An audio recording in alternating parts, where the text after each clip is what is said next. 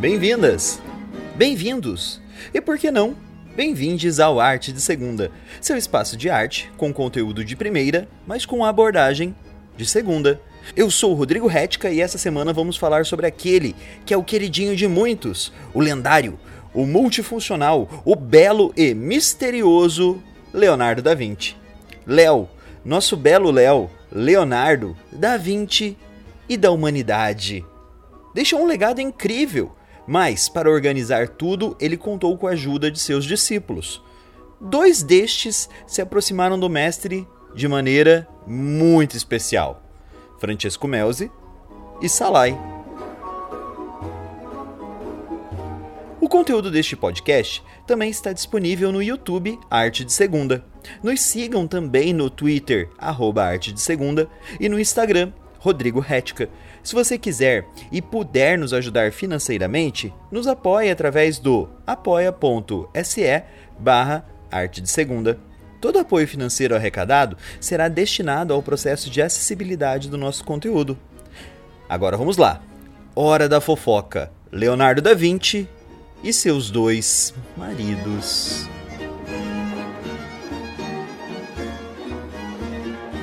Leonardo possuía grande força e destreza. Fisicamente era tão forte que suportava a violência e com a mão direita entortava o anel de uma aldrava de ferro ou uma ferradura, como se fosse de chumbo. Ele era notável e belo, maravilhosamente dotado pelo céu de beleza, graça e notável beleza física. Ele exibia graça infinita em tudo que fazia. Essa descrição, enchendo a bola de Leonardo da Vinci, foi feita pelo biógrafo e pintor renascentista Giorgio Vasari. Vasari não foi o único a escrever sobre Leonardo da Vinci, mas por mais que Leonardo da Vinci seja um dos mais famosos pintores renascentistas e um dos mais famosos pintores do mundo, existem várias lacunas e mistérios dentro da sua vida. Sabemos que Leonardo da Vinci foi um dos grandes nomes do Renascimento. Nasceu em 1450 na cidade toscana de Da Vinci. Olha só o porquê do nome aí. Filho de um tabelião e de uma menina órfã. Aos 14 anos de idade, Leonardo da Vinci começou a trabalhar na oficina de Andrea Verrocchio, lá em Florença. E Vasari conta que Leonardo da Vinci, com 18 anos de idade, já pintava tão bem, mas tão bem, mas tão bem, que seu mestre ficava inibido perto dele. De tão bom que Leonardo da Vinci já era.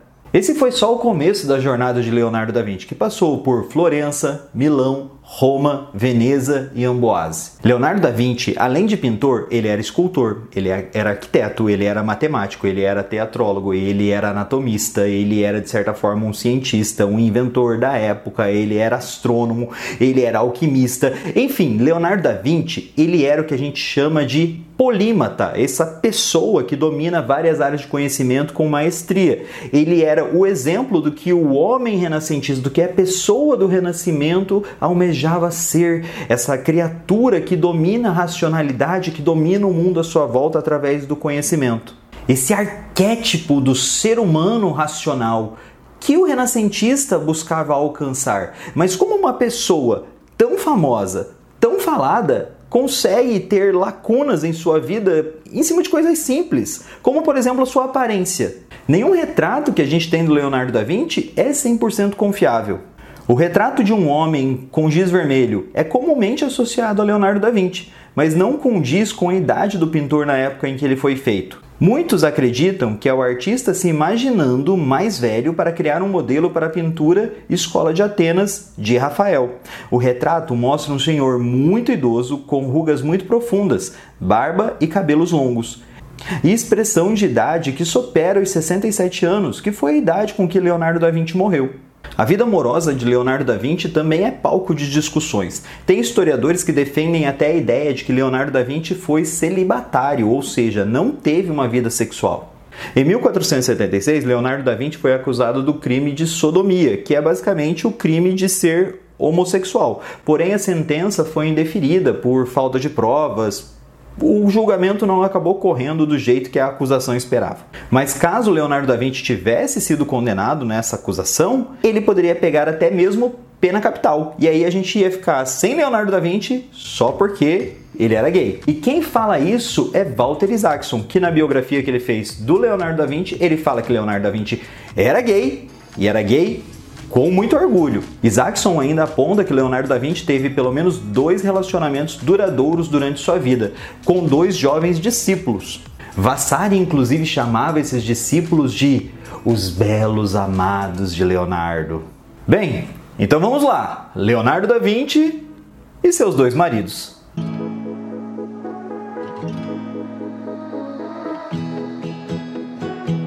Em 1490, Gian Giacomo Caprotti da Oreno se tornou discípulo de Leonardo da Vinci. O jovem tinha origem extremamente humilde e tinha apenas 10 anos quando integrou a casa de Leonardo da Vinci como discípulo. Jean acabou apelidado de Salai, que quer dizer diabinho, e esse apelido foi dado por Leonardo da Vinci a ele por causa do seu temperamento, que era meio agressivo, meio invasivo, meio ladrão, meio larápio. Leonardo da Vinci foi roubado por Salai pelo menos cinco vezes durante a sua vida e reclamou várias vezes que Salai era comilão demais, que era bagunceiro demais, que era agitado demais, que era barulhento demais. Só que mesmo com tudo isso, Salai ficou na casa de Leonardo da Vinci por pelo menos 25 anos. Ou seja, reclamou, reclamou, reclamou, mas não desgrudava. O apelido de Salai se tornou tão presente dentro da vida do Jean que ele começou a assinar os quadros que ele fazia como Andrea Salai. E quando começou o relacionamento entre Leonardo da Vinci e Salai? Bem, isso a gente não sabe dizer. A gente sabe que no começo, nos primeiros anos que eles ficaram juntos, o relacionamento deles era bem complicado e Leonardo da Vinci reclamava muito. Porém, com o passar do tempo, Salai se tornou muito companheiro de Leonardo da Vinci, acompanhava o seu mestre por viagens por aí, era um dos seus principais assistentes e Leonardo da Vinci começou a demonstrar grande carinho pelo aprendiz. Ele acompanhou as viagens de Leonardo da Vinci por Milão, Florença, Veneza, Roma, sempre ali perto de seu mestre, pronto pronto para atendê-lo em qualquer coisa. Salai foi retratado por Leonardo como um jovem de traços delicados, cabelos encaracolados e um sorriso muito suave. Por volta de 1915, Léo retratou como o anjo encarnado, onde Salai está em pé, com a mão direita apontando para cima e para o lado direito, enquanto a mão esquerda segura um tecido contra o peito. Ele tem cabelos longos e cacheados, o leve sorriso no rosto e seu pênis ereto tem destaque na parte inferior do retrato. O anjo encarnado é possivelmente a base para a obra São João Batista, de 1516, que seguiu a mesma descrição, com a alteração da pose da mão direita, que agora aponta para cima e esquerda. E obviamente o peru foi oculto. Imagina a pintura de um santo com o pênis ereto. Mesmo tendo sido um personagem extremamente importante na vida do Leonardo da Vinci, Salai teve a sua própria vida e sua biografia negligenciada durante séculos. Ele só começou a ser estudado de fato por volta do século XX, o que acabou criando uma grande distância quando a gente pensa nas obras do Salai. É muito difícil identificar quais obras ele acabou produzindo, mesmo ele sendo um pintor renascentista da casa do Leonardo da Vinci. A falta de registro deixa as obras dele só como atribuições Nada de fato é muito comprovado sobre a produção dele. Sua obra mais famosa é a Mona Vanna, feita em parceria com Leonardo da Vinci. A pintura mostra uma mulher com um tronco em perfil e o rosto virado para frente. Ela é muito branca e tem cabelos castanhos encaracolados. Está nua, com um tecido preto caindo em volta do seu corpo. Ela está sentada ao ar livre e ao fundo há uma paisagem montanhosa. Ela é uma versão da Mona Lisa, seu olhar, com um leve sorriso, inclusive é muito similar, mas o seu corpo é robusto e de certa forma muito bruto. Quando Leonardo da Vinci morreu, Salai era uma das principais pessoas do seu testamento. Ele acabou herdando metade de uma vinícola que Leonardo da Vinci tinha em Milão e contam, isso daí é meio que fica na casa do boato, que ele herdou várias obras de arte que Leonardo da Vinci tinha feito. Inclusive aí muitos estudiosos, muitos historiadores acreditam que Salai herdou a Mona Lisa. O outro homem na vida de Leonardo da Vinci foi Francesco Melzi e ele acabava sendo o extremo oposto do Salai. Francesco nasceu em 1491 em uma família de origem aristocrática lá de Milão. Foi educado na corte e já tinha recebido educação artística antes mesmo de conhecer Leonardo da Vinci. Então, quando Léo conheceu ele, ele já manjava de muita coisa no mundo da arte. Por volta de 1505, Leonardo da Vinci passou um tempo na casa dos Melzi, acabou conhecendo o jovem Melzi e se encantou muito com o menino, que já tinha ali toda uma aptidão artística, era muito culto, era muito recatado, silencioso. É o que eu falei, era o oposto do Salai. Melzi foi confiado a Leonardo da Vinci em 1506 e acabou rapidamente se tornando um dos aprendizes mais é, próximos do mestre, porque ele tinha uma grande aptidão artística. Leonardo da Vinci gostava muito disso nele, então eles acabaram tendo ali um relacionamento muito próximo. E Melzi era um grande ouvinte das palavras de Leonardo da Vinci, registrava muita coisa que Leonardo da Vinci fazia. O jovem Melzi é retratado com expressões serenas, cabelos longos, castanhos caídos sobre os ombros e grande chapéu. Melzi começou a aparecer nos escritos de Leonardo da Vinci por volta de 1508, sempre de uma maneira muito carinhosa. Leonardo da Vinci costumava usar apelidos carinhosos para falar sobre Melzi nos seus escritos, como Setio ou Cetino. Apesar de Salai ter sido o grande acompanhante de Leonardo da Vinci durante a sua vida, foi com Melzi que Leonardo da Vinci passou os últimos anos da sua vida, principalmente na França, e foi o Melzi que organizou o testamento de Leonardo da Vinci e meio que se tornou ali uma figura que iria garantir a aplicação desse testamento. Melzi, ainda dentro do testamento de seu mestre, acabou se tornando responsável pela organização e divulgação de todos os escritos de Leonardo da Vinci, e que não era pouco. Como pintor renascentista, Francesco teve grande reconhecimento do seu mestre mas pouquíssimas obras assinadas. A maior parte do trabalho do Melzi acabou sendo na organização do trabalho do Leonardo da Vinci, principalmente o trabalho teórico do Leonardo da Vinci. Sabemos também que Melzi fez várias cópias das pinturas de Leonardo da Vinci. E muitas pinturas que a gente acreditou durante muito tempo que eram do Leonardo da Vinci, na verdade eram pinturas ou versões que o Melzi produziu. Três obras que foram assinadas por Francesco Melzi são Vertumus e Pomona, que retrata a divindade Pomona, jovem com seu seio à mostras, segurando uma cesta de frutas ao lado de Vertumos, retratado como uma senhora. Sim, Vertumos nesse quadro ele está disfarçado de uma senhora simplesmente para se aproximar e cortejar Pomona. O cavaleiro com o papagaio, que mostram o jovem cavaleiro de pele muito clara, cabelos castanhos e usando uma roupa volumosa preta, cinza e branca. Ele segura um papagaio acinzentado com a mão direita e o acaricia com a esquerda. E Flora, onde a divindade Flora é retratada por Melzi como uma jovem de pele clara, cabelos trançados e presos. Ela está sentada segurando um pequeno ramo de flores, sendo da esquerda uma colombina, símbolo de fertilidade.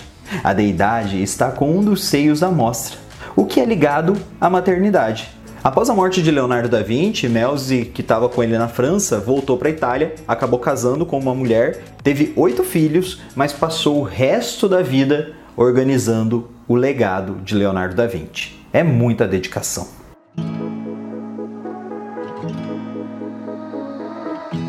Fofocas, interpretações, psicanálise. Sim, psicanálise, porque até mesmo Freud analisou a vida sexual de Leonardo da Vinci. Esse grande gênio do Renascimento deixou muitas lacunas na sua vida e cabe a nós preenchermos com nossas interpretações, com nossas análises históricas. E, segundo Walter Isaacson, Leonardo da Vinci viveu sua vida plena, sem vergonha de ser quem era, desafiando as autoridades da época, afinal ele poderia até ser condenado à pena capital caso fosse comprovado que ele era homossexual, mas mesmo assim ficou lá 25 anos com Salai. Inclusive, contam que lá no fim da vida, Leonardo da Vinci guardava um retrato de Salai do lado da sua cama, enquanto ele estava com Francesco Melzi, o homem que acompanhou ele nos seus últimos anos de vida. Ai, ai, Leonardo da Vinci e seus dois maridos. Me fala aí o que, que você achou dessa história. Você já conhecia esses rolos do Leonardo da Vinci? Me conta aí também nos comentários que outras fofocas da arte você gostaria de ver aqui pelo canal. É interessante a gente perceber que, por mais que a gente esteja fofocando sobre a vida sexual de Leonardo da Vinci, a gente conheceu hoje o trabalho de dois artistas que muitas vezes são negligenciados, pois ficaram ali meio que à sombra de seu mestre barra marido. Galera, Espero que vocês tenham curtido o conteúdo. Vejo vocês no próximo vídeo. Um grande beijo e tchau, tchau. Nos acompanhe também nas redes sociais, Twitter e Facebook Arte de Segunda, no Instagram Rodrigo Retica e você pode contribuir financeiramente pelo apoia.se barra Arte de Segunda.